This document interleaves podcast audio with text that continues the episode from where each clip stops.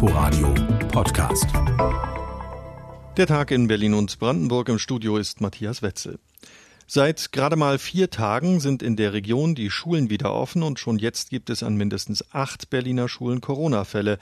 Eine Schule ist bereits geschlossen, das Gerhard-Hauptmann-Gymnasium in Treptow-Köpenick. Dort wurde eine Lehrkraft positiv auf das Coronavirus getestet.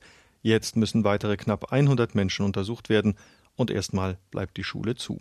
RBB-Reporterin Nina Amin hat die Einzelheiten. 22 Schüler und 76 Lehrkräfte müssen auf das Coronavirus getestet werden, so die Bilanz nach dem ersten Tag der Schulschließung. Wann das Friedrichshagener Gymnasium mit 800 Schülern wieder öffnen könne, sei noch nicht einschätzbar, meint der zuständige Bezirksstadtrat Bernd Geschanowski. Wenn die Testergebnisse vorliegen, werde über alles weitere entschieden. Der Schulleiter des Gerhard-Hauptmann-Gymnasiums Thomas Hähnert sagt, er habe erst am Abend von dem positiven Testergebnis einer Lehrkraft erfahren. Im Gesundheitsamt sei da niemand mehr erreichbar gewesen. Allen Schülern und Eltern sofort Bescheid zu geben und die Schule vorläufig zu schließen, schien ihm das einzig Richtige. Mir ist schon klar, dass es eine rigorose Maßnahme ist, gerade nach den Zeiten der Schulschließung und des Präsenzunterrichtes im Frühjahr und im Frühsommer. Aber für mich ging an dieser Stelle äh, die Prävention und der Gesundheitsschutz aller hier an der Schule Beteiligten vor. Dass der Schulbetrieb komplett lahmgelegt wurde, sei so nicht vorgesehen, entgegnet Bezirksstadtrat Geschanowski. Die Rufbereitschaft des Gesundheitsamtes sei besetzt gewesen. Warum Schulleitung und Gesundheitsamt nicht zusammenkamen, sei jetzt zu klären. Sollte es aber Lücken in der Erreichbarkeit geben, werde er sie schließen. Bildungsstaatssekretärin Beate Stoffers sagte dem RBB, der Ablauf an dem Friedrichshagener Gymnasium müsse geklärt werden. Das Vorgehen der Schulleitung entspreche nicht ganz dem Musterhygieneplan.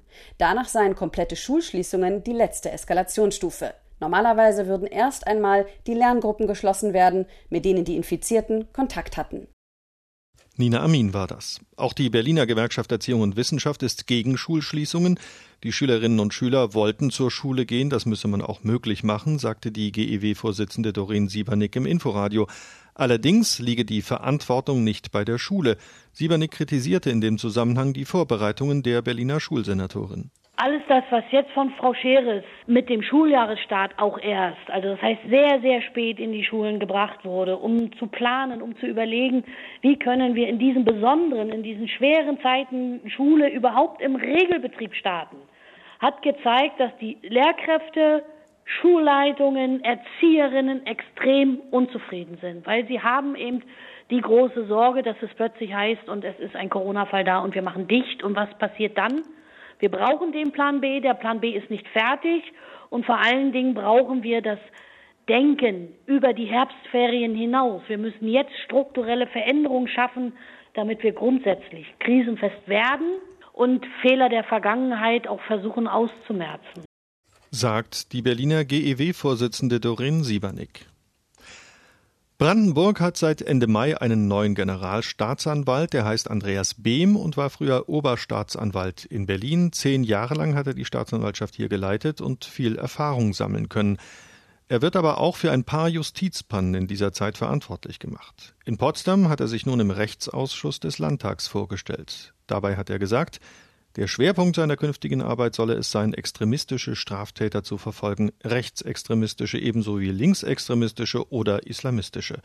Und auch zu aktuellen Entwicklungen wie der Corona-Pandemie hat er sich geäußert, berichtet unsere Reporterin Amelie Ernst. Insgesamt hätten die Brandenburger Staatsanwaltschaften die Corona-Krise in den vergangenen Monaten gut bewältigt, so Behm. Mittlerweile laufe die Arbeit dort wieder im Normalbetrieb. Die Einstellung von 36 neuen Staatsanwälten allein im vergangenen Jahr mache sich bereits positiv bemerkbar. Auch Erfolge seien erkennbar. Es wird irgendwie nicht gesehen, wie sehr die Zahl der Strafverfahren im Bereich Jugendkriminalität runtergegangen ist. Wir haben teilweise Rückgänge in den letzten zehn Jahren von 40 Prozent. Das ist nur gelungen mit einem allgemeinen gesellschaftlichen Konsens, Vernetzung aller Gruppen, die daran beteiligt waren. Insoweit wird das auch Aufgabe sein, eine solche Vernetzung in dem Bereich der extremistischen Straftaten zu forcieren und zu gucken, dass man da herankommt. Nicht weiter kommentieren wollten CDU-Justizministerin Susanne Hoffmann und Andreas Behm selbst die Kritik an mehreren Entscheidungen während seiner Zeit als leitender Oberstaatsanwalt in Berlin. Unter anderem war dort 2014 eine Anklage gegen den Rapper Bushido gescheitert. Außerdem platzte 2016 das Verfahren nach einer Razzia im Großbordell Artemis, weil die Anklageschrift fehlerhaft gewesen sein soll. Dazu allerdings wolle man im Ausschuss nichts mehr sagen, so Justizministerin Hoffmann. Die Ereignisse von damals lägen lange zurück und im Auswahlverfahren habe sich Andreas Behm als bester Kandidat für den Posten des Generalstaatsanwalts durchgesetzt. Der neue brandenburgische Generalstaatsanwalt Behm hat sich den Abgeordneten in Potsdam vorgestellt. Der Beitrag war von Amelie Ernst. Ende Oktober öffnet zwar aller Voraussicht nach der neue Flughafen BER. Tausende lärmgeplagte Anwohner werden dann wohl immer noch nicht den versprochenen Schallschutz an ihren Häusern haben. Beim jährlichen Schallschutztag hat die Flughafengesellschaft nun wieder zu Fragen und Problemen der Bürger Stellung genommen. Der Ansturm hielt sich allerdings in Grenzen, hat Inforadio-Reporter Thomas Rautenberg beobachtet. Stell dir vor, es ist Schallschutztag am BER. Rund 21.000 Anspruchsberechtigte sind eingeladen und kaum jemand geht hin. Ganze sechs Gäste haben sich den Einführungsvortrag des BER Schallschutzchefs Ralf Wagner in Schönefeld angehört. Wagner selbst hätte wohl mit einem größeren Interesse gerechnet. Wir haben noch über 9000 Fälle, wo wir die Erstattung von baulichen Schallschutzmaßnahmen zugesagt haben, die nicht umgesetzt sind. Äh, das ist bisher viel zu wenig. Wir haben äh, sowohl im Tagschutzgebiet als auch im Nachtschutzgebiet äh, ungefähr 70 Prozent der Fälle, von denen wir seitdem nichts mehr gehört haben, seit wir die Unterlagen gesendet haben. Die Flughafengesellschaft, darauf legt Wagner Wert, ist ihrer Verpflichtung nachgekommen und hat alle sogenannten Anspruchsermittlungen für den Einbau von Schallschutz an die Antragsteller rechtzeitig versandt. Der Start des BER kann daher nicht mehr am fehlenden Schallschutz scheitern. Dass dennoch nicht gebaut wird, hat viele Gründe. Zumeist gibt es Streit um den Leistungsumfang, den die Leute erwarten und den der Flughafen bezahlen soll. Oder die Betroffenen finden keine Firmen, die die Aufträge zu den Konditionen des Flughafens übernehmen wollen, bestätigt Markus Pietz von der Firma Eschenbach, die Komplettlösungen anbietet. Da wir ja auch direkt mit dem Flughafen abrechnen, ist das auch eine schwierige Geschichte. Deswegen gibt es auch nicht mehr so viele Firmen, die halt für den Flughafen arbeiten wollen, weil draußen auf dem freien Markt haben die Handwerker alle genug zu tun.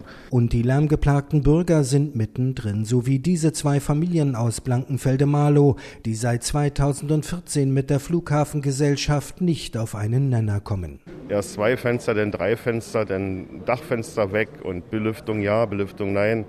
Mit dem Wintergarten sind wir noch gar nicht vorangekommen. Ja, alles ein bisschen schleppend. Das sind eben alles solche Streitpunkte. Da ist die Frage, soll das wieder vor Gericht erstritten werden? Das muss man sich ja wirklich mal fragen. Am 31. Oktober wird es auf beiden Start- und Landebahnen des BER richtig losgehen. So viel steht wohl fest. Bis wann die etwa 9000 Haushalte, die bislang vergeblich auf ihren Schallschutz warten, wirklich versorgt sein werden, blieb auch beim BER Schallschutztag weiter offen. Thomas Rautenberg war das.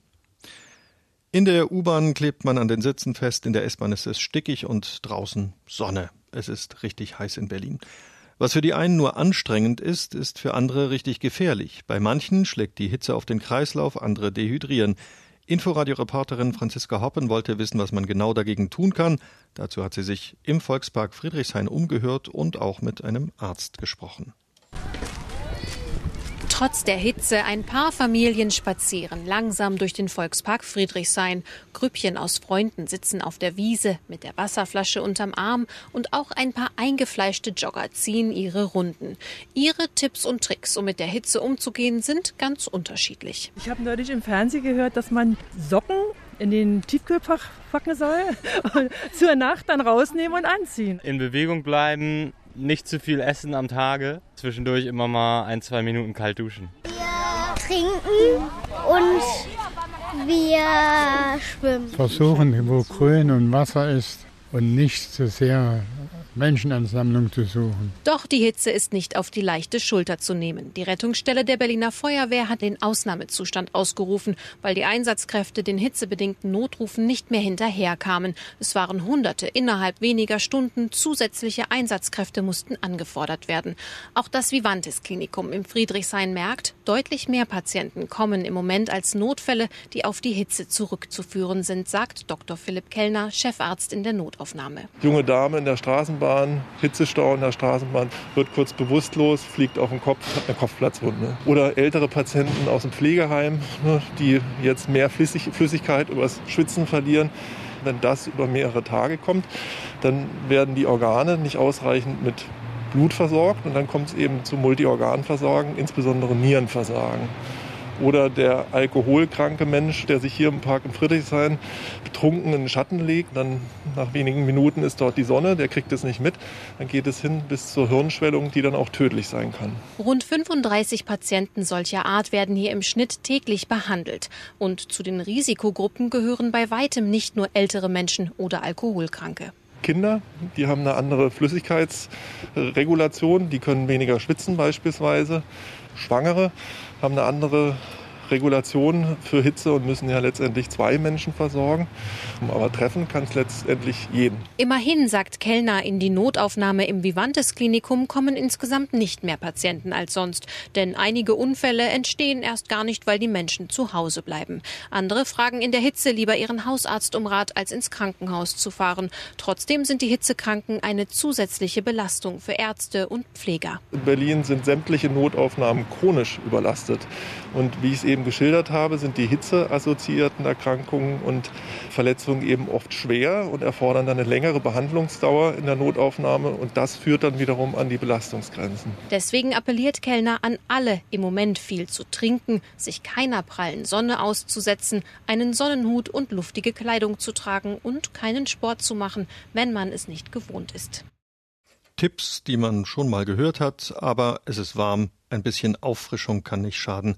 Franziska Hoppen war das und das war der Tag in Berlin und Brandenburg, nachzuhören wie immer auf inforadio.de und über unsere App. Inforadio Podcast.